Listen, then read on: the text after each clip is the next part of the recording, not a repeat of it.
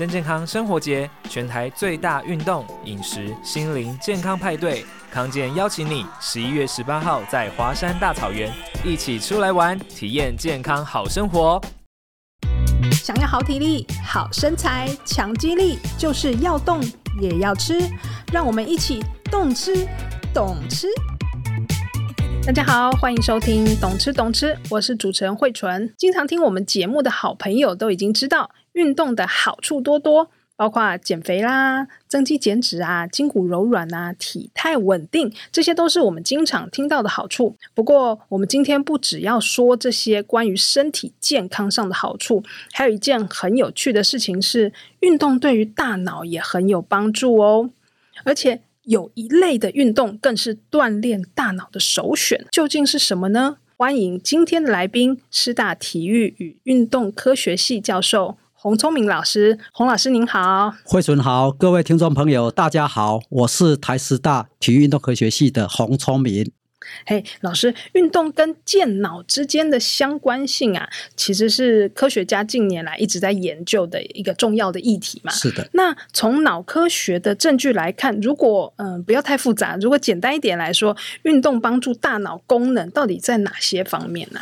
运动因为它是一个物理刺激，哦，那脑本身就是一个器官。那这样这个器官你要让它运作良好，有好多个条件。第一个就是脑神经是一个非常非常消耗能量的一个组织。这这个脑这个器官呢，它在我们一般人的人体的体重里面，它只有占差不多两 percent，但是呢，它却要消耗掉二十到二十五 percent 的血液。所以血液足够的供应对脑功能的运作很重要。是。那我们运动可以促进我们的血管的功能。可以促进我们的大脑的这个血流，所以透过运动来促进我们整个这个大脑血液供应，这是一个运动可以促进脑功能的其中的一个原因。哦，那再来，当然还有很多其他原因，比如说运动可以帮助我们的一些神经元。能够让它产生新的神经元，哦，可以帮助它存活。因为要让神经元能够新生、能够存活呢，你需要有一些所谓的这些生神经生化的这些营养的物质。所以神经是会再长的。哎，有些对，有有很多地方的神经，特别是像比如说跟记忆有关的神经，就是这个海马回。是海马回这个神经，它可以长生长出新的神经出来。然后神经长出来之后，还要让它能够存活。嗯，因为长出来如果没有存活，它还不能运作。所以这个运动有助于。神经新生跟神经的这个存活，哦，那当然，这个神经它的运作里面还有很多生化物质，比如说这个神经传导物啦，哈，那你的这个神经的数量啦，哈，那这个大脑里面所谓的这个黑这个灰质跟白质的的这个体积啦，哈，那甚至呢，运动可以。帮助我们减少一些，比如说发炎反应啊，哈、嗯，这个氧化自由基的的这些影响哈，所以这个运动事实上是在我们对大脑的功能运作上面，它有非常非常多重的效益。那这整个和集合在一起，它就可以让我们的脑功能可以具备一个比较好的条件，让它去运作良好。那么，如果照这样子来说，是不是说只要是运动都可以达到这些健脑的效果？还是说其实，其实不同的运动它是会有一些差异的？是的。因为在讲运动的时候，因为运动事实上它包罗万象，对呀、啊，超多的。有的运动事实上是它可能是比较静态，哦，比如说下围棋就还蛮静态的啊。这是运动吗？他这次亚运，我们不是有人拿 对啊、拿了金牌嘛？对哈，他相对他相他对他相对比较静态哈。那有的运动，它可能就是会比较强调在某些的所谓的我们称它叫体适能的成分上面，是比如说一万公尺、五千公尺、三千公尺这种跑步项目的运动，它就很重视所谓的心肺。好，心肺适能。那如果比如说像举重，哦，那这个就需要肌肉适能，因为你只要是靠靠你的肌肉重量哈。那有些比如说像体操，那你可能是也要有足够的心肺适能，也要有足够的肌肉适能，再来就要很强很强的技巧性。技巧性的运动都很重视协调适能。所以目前的研究告诉我们，就是说，如果这个运动的这个项目，它能够有强化到你的心肺适能。对脑功能有帮助，强化到肌肉势能，对脑功能有帮助；强化到这个协调势能，对我们的脑功能有帮助。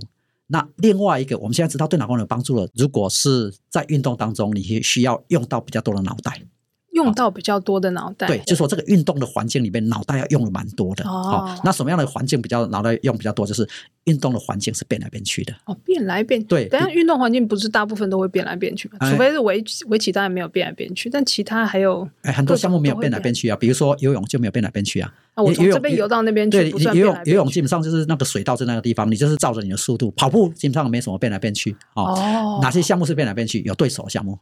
哦，有对手，比如打篮球，嗯，你就必须要看你的队友跟你的你的对手他们怎么移动。虽然我们在同一个场地，但是球是圆的，而且球不知道会跑到哪里去，不晓得会被对手丢到哪里。对，就是因为有对手有队友。嗯那你在比赛的时候，你就必须要什么时候你可以上篮，什么时候必须要运球要过人，你必须要看着对手跟队友的状况。那这个队友的状况它不是一个固定的状况，对对，它是一个一直变化、一直变化的状况哈。所以只只要是有对手的项目，代表说这个环境里面都是有非常非常多必须要用脑筋的，因为你必须要看着环境，比如说看着你的对手的变化，然后来做出一个适当的一个反应，然后还要从这当中还要在打的时候临时做反应，打完之后马上就要去做回顾，说刚刚他怎么打我的，他用什么战术，所以我还想说，我等一下。应该用什么战术来面对它？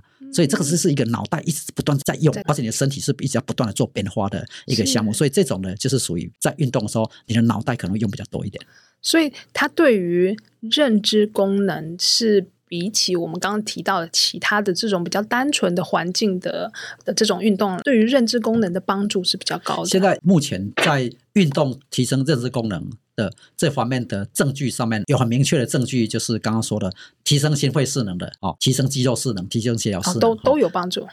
它各自都会有帮助。然后刚刚刚刚这一类型就是所谓的我们称它叫做认知刺激的运动。认知这个运动它比较需要用脑袋嘛，哈，是认知的的刺激会比较强一点哈。所以它算是加分。对对对，它是它是一个加分。加分。所以所以就说，如果今天哈，今天如果这个运动项目它本身主要强调在其中某一种势能。那它已经有效果了。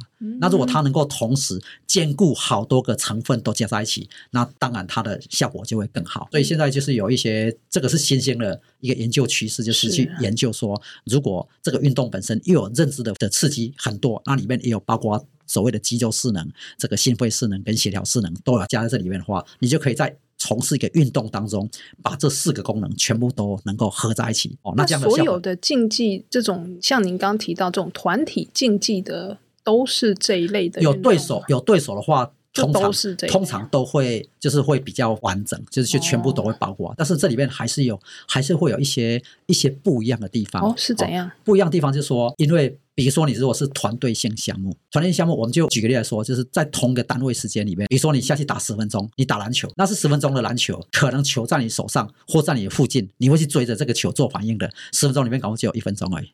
哦，因为太多人了，这么多人在抢嘛，哈，对，所以你十分钟，事实上你有实际的在积极从事的时间，事实上是不到十分钟。哦，啊，如果你是打羽毛球，嗯哼，单打，对，基本上你十分钟全部都是在上面，必须要全神贯注，一定要接好，不然它就掉下去。因为只有你而对，就你。所以球过来就是你就要打它哈，对，所以打，比如说打网球、打羽毛球、打乒乓球这一类型的项目，我们都称它叫做持拍运动。持拍运动，那这种持拍运动就是它比起刚刚说的那些团队性项目来讲的话，同一个单位时间十分钟或一个小时，你接受刺激做反应的这种反复次数。会比较多，那反复次数当然是会影响到训练效果。它的频率就比较高，对对对，它训练效果也是会影响嘛。对，对，那足球也是一样啊，足球球在你脚上的话，你就一直跟；如果球没有在你脚上，你不一定，搞不好你就这么偷懒，对不对？在那等等，反正再看队友什么时候把球踢过来给你，你才去才去做反应嘛，对不对？追追追追。对啊，所以足球、篮球、排球这些相对而言都是要看你在相同单位时间里面投入多少。但是刚刚讲的持拍运动，基本上大部分的时间你都是在投入。因为我之前看老师的背景经历，老师也是国手，对。啊，我年轻的时候，我我有八届乒乓球国手的。所以其实您从年轻的时候在那个乒乓球，其实就已经厉害。那个时候应该还没有在研究这个什么持拍运动对于什么大脑怎样，但是那个时候您就已经从事这方面的动运动了。这样、啊、对啊，因为台湾嘛，都是在学生的时代被老师抓去练什么运动，就练就被抓去练，就是练那个运动。所以我是本来不知道什么是乒乓球，就被小学了的导师他喜欢打乒乓球，就把我抓去打乒乓球。哦所以就开始就开启了这个一个连续十五年的时间，好，所以我是十岁打到二十五岁，十五年时间，这个算是一个啊非常高高的那种高强度，对，很正式的这种训练的一个这个生涯。所以我十五年时间是基本上就是生活当中就是学校上课、训练乒乓球、比赛乒乓球，大概是生活当中大概就是就是这几件事情是我的重点，有数年时间。哎，老师刚刚也提到说，像乒乓球就是一个持拍运动嘛，是是，所以它对于我们的脑力啊，或者是我们刚刚说的这些，其实都是很有帮助的。对，就是乒乓球这个项目，如果说在讲刚刚提到，就是做这个运动的时候，你的。在同一个单位时间，你的这个所谓的反复次数哈，刺激反应、刺激反应这个反应次数的的频率来讲，乒乓球频率最高。嗯，哦，最高原因是因为乒乓球这这个距离最短，很快，就距离最短。哦，乒乓球的飞行速度不是最快的，哦，但是因为距离短，所以相对就变快了哈。对，那两个人在那边对打，你打十分钟，打二十分钟。两个人打的话，那就打的就很累了哈。对，所以他的这个刺激反复的这个这个训练效果就特别好。这第一个，第二个就是因为刚刚提到了，因为打乒乓球的时候，像现在在打球都不是一个球来打，都是一篮球在那边打哈。因为一篮球跟一个球打差别在这里，就是刚刚提到说，如果你用运动要来提升你的脑力，其中一个机制就是透过提升心肺势能哈。嗯。那心肺势能提升的一个要件就是你必须要让你的心跳跳到某种的某种的强度，那这个某种强度呢要持续一段时间。好，那如果说你是用一个球打，你可能打几个球之后心跳跳起来，然后球就死了，你就去捡球，对不对？那就被中断掉了。嗯，对。那如果是有一篮子球的话，你球死了，再去在篮子里面拿一个球再打，所以就说代表你可以让你的心跳维持在某种的高档。然后可以持续一段时间，不会好一段时间。那不会中断的话，你的心肺就会练得很好。好，这第一个。第二个，乒乓球刚刚说了，它距离很短，所以如果这个球是一个左边一个右边，一个左边一个右边的话，你的脚就要移动很快。脚移动很快这件事情呢，对我们的下肢的训练效果特别好。哦，你的脚移动快哈，脚步移动快，第一个你敏捷性很好，第二个你脚要很有很有肌力哦，好不好？你的肌力要很好，敏捷性好，肌力很好，爆发力很好，平衡性要很好。你才有办法连续打这个球，平衡这也是很重要的。啊、对对，你如果特别是动态平衡，因为在移动当中打球就需要动态平衡。嗯，那这些能力呢，我想对。我们一般听众，特别是如果你是中高龄族群的，再年纪要大一点，预防跌倒特别有帮助。是对，因为你你的脚在这样的情况运动活动之下呢，你的脚的这个力量就哦非常好，所以这个是预防跌倒对中高龄族群啊。对小孩子的话，他脚力如果很好的话，他其实他对整个人的发展都会很有帮助。是是是，因为因为控制嘛哈，所以这个是在打乒乓球的这个好处上面哈，预防跌倒哦，预防跌倒。然后再来就是说，因为乒乓球。刚刚提到，你的反应速度要很快。那反应速度很快，对于中高龄族群的人，我们年纪大的一个特征就是变慢。嗯，就是变慢哈，反应会变慢，对，思考会变慢，对，讲话会变慢，只有一个东西会变快，就是忘得比较快。是啊，是。所以就说，今天你打乒乓球，因为球你要很快，眼睛就看得到这个球，哦，然后看到这个球哦往什么地方跑，你就人就要快速移动过去。抓到适当时机去回击这个球，这样的一个反复练习过程呢，他就可以抗变慢。目前在台湾的状况，其实中高龄打乒乓球的好像比较少哦。哎，其实还蛮多的啊，也还蛮多。哦、或者是说，在企业里面，大部分在推的都是羽毛球，好像比较多。羽毛球如果就持牌运动而言，羽毛球第一名哈。对，羽毛球。羽毛球第一，乒乓球第二，网球第三。网球就是有场地的限制。对，因为网球第一个就是大部分都室外，对，大家比较不喜欢晒太阳，哦，而且台湾有时候会下 下雨啊，会下雨，然后对对对，比较不方便。而且网球就对女生而言就很大的障碍嘛，因为晒太阳就变黑了嘛。哦，哎，而我们女生不喜欢晒黑。嘛哈，所以网球就会变成有一些限制哈，而且网球比较贵，嗯，网球比较贵，羽毛球其实不便宜的，羽毛球不便宜，因为羽毛球那个一桶球就不少钱了，哦，球，对对对，所以所以羽毛球哦，场地也比较大嘛，对，所以这三个项目最最省钱的就是乒乓球，因为就空间而言，在在一个羽毛球场可以放两个乒乓球，两两两两个乒乓球桌。对，哎，啊，如果是网球场的话，一个网球场可以放好几个羽毛球场，所以就是照这样比例做做下来的话，乒乓球的空间效率最高。对，然后器材相对也比较便宜，比较简单。对，而且它室内有冷气，没有时间，没有天候。各种限制都没有，对，男女老少都适合，而且比较不会受伤，所以就是它有诸多优势啊。所以现在日本还有法国还有几个国家特别在推动用乒乓球来延缓延延缓老化、预防失智症。嗯，所以他们现在有有一股这样的一个力量在推，对，一个风气在推。如果我们今天要让我们的社会大众，特别是我们现在六十五岁以上的族群哈，在两年就到达二十 percent，是二十 percent 就是两千三百万的话，就有四百六十万哈，有四百六十万的六十五岁以上的老人的话，如果我们在这个地地方可以透过大家去自发性的去参加一些乒乓球的俱乐部了哈，或者羽毛球也很好了哈，就是说，其实这些活动的话，我想他们的这个啊健康的生活品质会比较高。打这些球，它有另外一个好处就是都有人际互动。因为这这种运动都是属于我们称它叫做社交性运动。是羽毛球、网球、乒乓球这些项目都是很社交性的，因为在打球的时候就会会有对手，还有对手在打的时候，打完通常不会就 say goodbye 就离开了，通常打完之后会下来一起喝喝个饮料、聊聊天，啊，聊聊天的当中就会产生很好的人际互动哈。啊，人际互动也是预防失智、预防这个认知退化一个很有效的方式。没错，所以它有诸多的好处，所以我我我觉得在台湾，我们特别是我们这个环境是蛮适合去推这些运动项目给这个中高龄族群的人啊。那老师有没有听过近年在国外蛮流行的一种球？它也是跟这种有点类似，它但是它叫做匹克球。其实我是不太，我自己是没有打过啦。对，但老师有没有听过？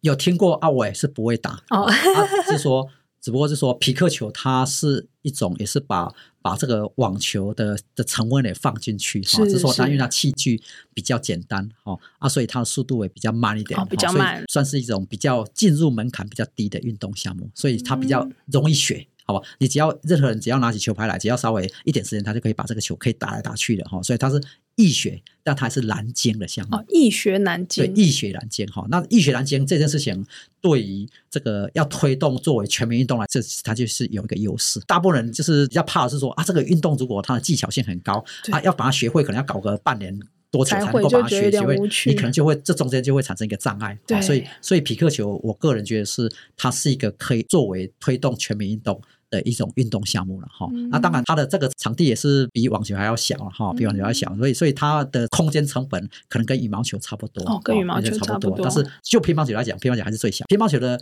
的一个缺点就是它是难学难精哦，难学难精，要把乒乓球学到会打哈，这个可能就要花的时间比较，而且还要两边都很会，对，这两个要才能够打来打去打来，不然都不然都在捡球，不然都在捡球哈，所以就是说。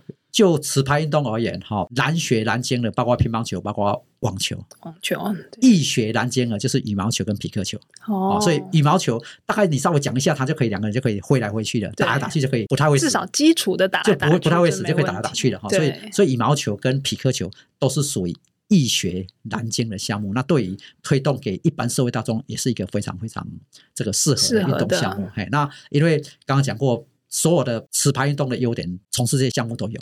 就是它是一个你需要在某种时间里面就要反应的，所以它可以抗变慢这个老化变慢的这个一个一个现象。要看着这个球变来变去，你脚步就要移动。那脚步移动，下肢肌力、下肢敏捷性各方面是动态平衡这些能力都会被训练到。好啊，因为你在打的时候，有些时候也要用力嘛，用力的话，你的全身的力量哈协调性会很好，然后要学习怎么去用力哈，那这些都是有很大的帮助。那它也是一种社交性运动，因为有对手。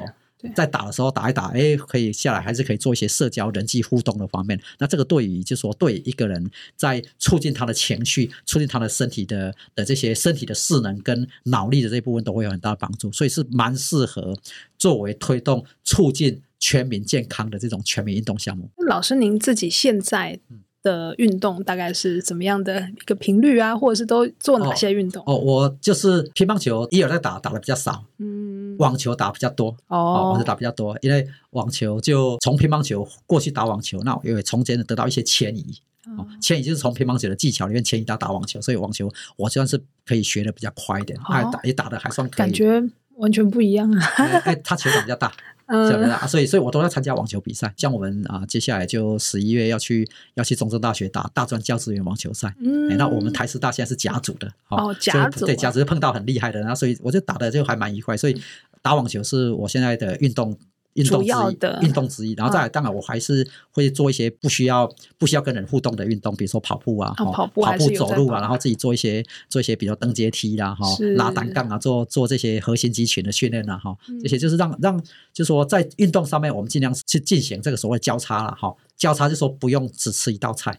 对，你可以同时吃很多种不同的菜。打网球是一种菜，对不对？哈，跑步是一种菜，然后做登阶训练是一种菜，拉单杠是一种菜，伏地挺是一种菜。反正就是你就多吃一种各种不同菜，因为不同菜它有点多，它的营养都不一样。是啊，营养都不一样的话，这个综合在一起，你可能就比较平衡一点。所以这是我想也是给各位听众朋友，就是说去理解到，就是如果你本身已经有在跑步的人，代表你在训练你的心肺势能。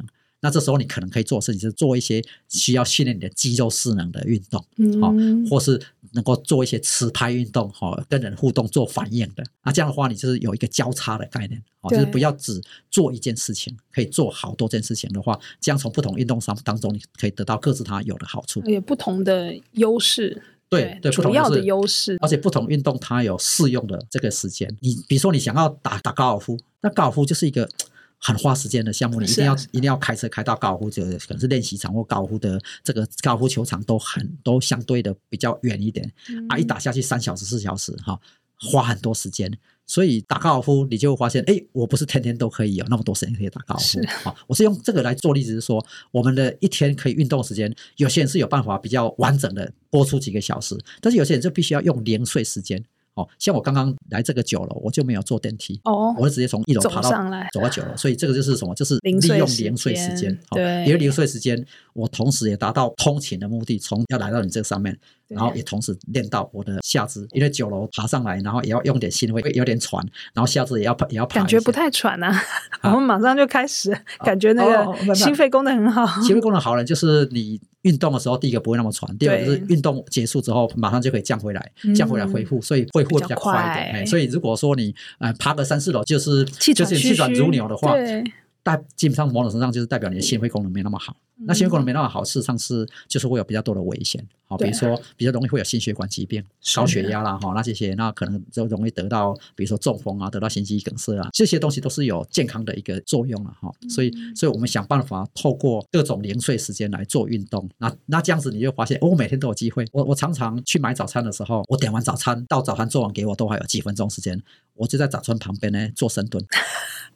啊、做深蹲，你就在外面做深蹲，就他，就在他旁边，他旁边找个地方不要干扰到他，就专门做深蹲哈。是。啊，深蹲完之后就在那做单脚跳，哎，深蹲单脚跳哈，那两个作用不一样，因为深蹲是练练主要练大腿的肌力，对，那单脚跳的话是练整个动态平衡跟爆发力，哦、嗯，跟敏捷性、动态平衡都是很好作用。我等三五分钟我都不会生气，为什么？因为他做的很慢，我就做了很多的运动，锻炼的时间就这个是一种善用时间的心态，哈，就是就是有些人会没耐心、不耐烦。在等待的时候，是因为他觉得他在浪费时间，在等一个人。那、如果你用我刚刚讲的这种心态去去善用你的零碎时间的话，你就一直都会觉得我把时间做有效的利用。所以这是在心理学上也是一个还还不错的一种策略。是，哎，老师其实书中有提到那个最佳运动计划这件事情，我们要怎么去拟定？像我们刚刚提到的这个持拍运动啊，有没有一个建议的量？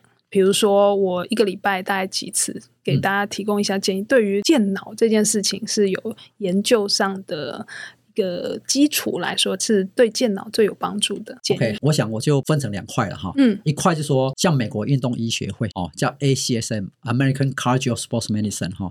那这个美国运动医学会应该是属于目前大概是目前全世界在讲运动医学最权威的一个学术组织哈。那他们就会，因为他们透过全世界的科学家做的研究，把它做统整之后呢，就提供一个为了促进健康的建议。好，那这个健康建议就是最好一天有至少三十分钟，哈，有至少三十分钟。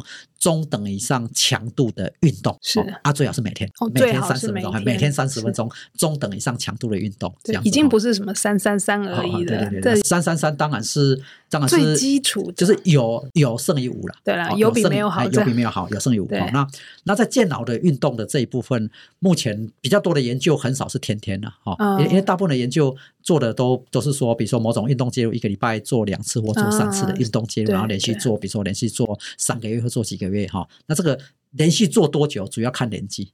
好，年纪越大，持续时间越久，才看得出来效果啊。就是年纪越老的话，哈，越老的话，你的持续时间就要越久。是，因为我们大脑哈受到环境的刺激，它可以产生反应的那个时间是会跟年纪会成，就是成反比。反比。对，就是说你年纪越长，对，年纪越大，它需要的反应时间越长。对，它需要越长时间才能看到看到效果。看到效果。如果是小朋友的话，你很快就看到效果了。哈，是啊。所以就是说，如果今天你要去用运动来健脑，那我们的建议。就是一个礼拜不要少于两次啊，不要少于两次。一个礼拜不要少于两次。那这个在运动上面看你可以做什么运动。刚刚讲到了，如果是提升心肺势能会有帮助，提升肌肉势能会有帮助，是提升升洗脑式能会有帮助啊，提升认知刺激会有帮助啊。如果你采取一种运动是兼顾所有这些成分，那当然就会更有好处。那一个礼拜如果可以的话，至少两次。我们之前有在天母那边有一个，我们创了一个用乒乓球这个运动去练脑力的一个课程。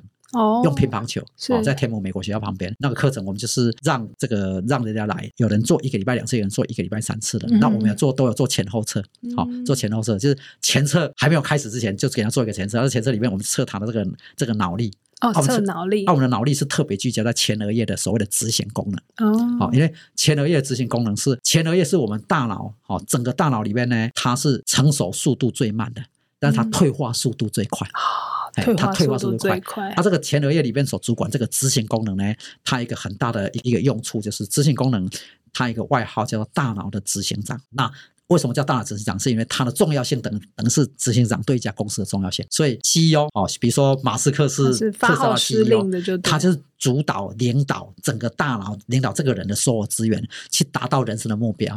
哦，这个是这是它的功能。那我们的大脑前额叶这个执行功能就是扮演这样的一个角色。那怎么测啊？啊，我们有一些电脑的认知测验哦，啊，所以你就可以去透过这些电脑测验，然后来知道说你的这个表现好不好。我们之前有有有一些来参加的人，因为我们对象包括小朋友跟包括中高龄族群，嗯，那我们就其中我们就有一个六十七岁的的一位女性，那她前测测她的一个表现之后，两个月她一个礼拜来打三次，两个月之后呢再给她一个后测，哇。看到非常非常明显的进步，所以有一个八岁的小朋友也是一样，就是前侧跟后侧两个月时间，经过这样训练之后，哇，那个进步幅度都非常非常明显。好，那所以就代表就说，其实经过设计出来的这种运动，它就不是只有打一般我们所看到的打乒乓球这么简单。对啊，因为要用运动来促进你的这个认知功能。他们本来是会打的吗？啊，他们本来不会打，从不会打，他们不会打开始，然后然后我们就教他。打，但是我们在教打的时候呢，我们的课程里面就会融入很多的可以刺激脑力的成分在这里面。哦，这么酷！所以就也会加什么东西？啊？哦，我们加了很多很多料，呵 呵加很多的料。是，它那个料都是都是会跟脑力刺激有关系。例如，赶快举一个例子。比如说，我们在强化脑力的部分，有一个很重要的这个刚刚讲的这个前额叶的执行功能里面，那个控制叫什么？那控制叫做抑制功能。抑制功能。抑制。嗯。啊，抑制就是。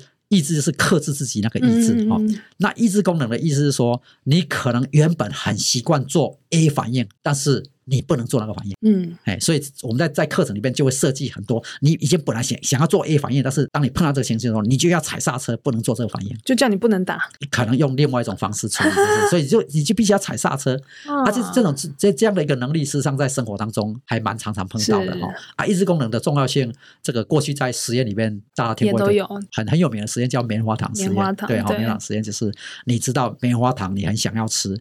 所以当你拿当那个实验者给你一颗棉花糖，说你很想要把那个棉花糖拿起来吃，但是你知道我如果能够忍个十五分钟，会有第二颗棉花糖。所以这个就是一种意志的一种一种测验了哈。对。那这种这样的一个一个情境呢，透过乒乓球的设计，你在九十分钟的课程里面呢，你要。一直不断的踩刹车，不断踩刹车，嗯，所以这是个能力。透过不断的反复训练，我们都知道熟能生巧，对哈。我等他熟熟熟，我就有办法去一碰到他的时候，我即使很想要做他，但是我就能够刹得住。所以我们就是透过这样的方式，慢慢慢的让这个学习者能够去学会锻炼那一块锻炼。所以我说我们是锻炼，是好，我们是锻炼。所以锻炼是透过设计情境，它这个情境是融合在乒乓球的训练里面。所以在乒乓球训练当中，你会训练技术，你会训练脚步。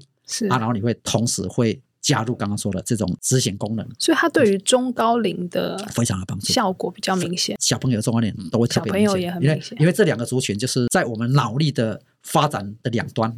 小朋友是还在上升，嗯，对，所以在还在上升的时候，你有透给他刺激的话，就有点像是给他吃这个生长素一样，哇，哦，让他脑力的这个运作呢可以生长得更好，是，他可以解得更好。那为什么在中高龄？啊，中高龄就是走下坡，啊，不是在下降了吗？他走下坡啊，所以对我们的目的是希望他不要，就是我们希望他是软着陆，不要硬着陆。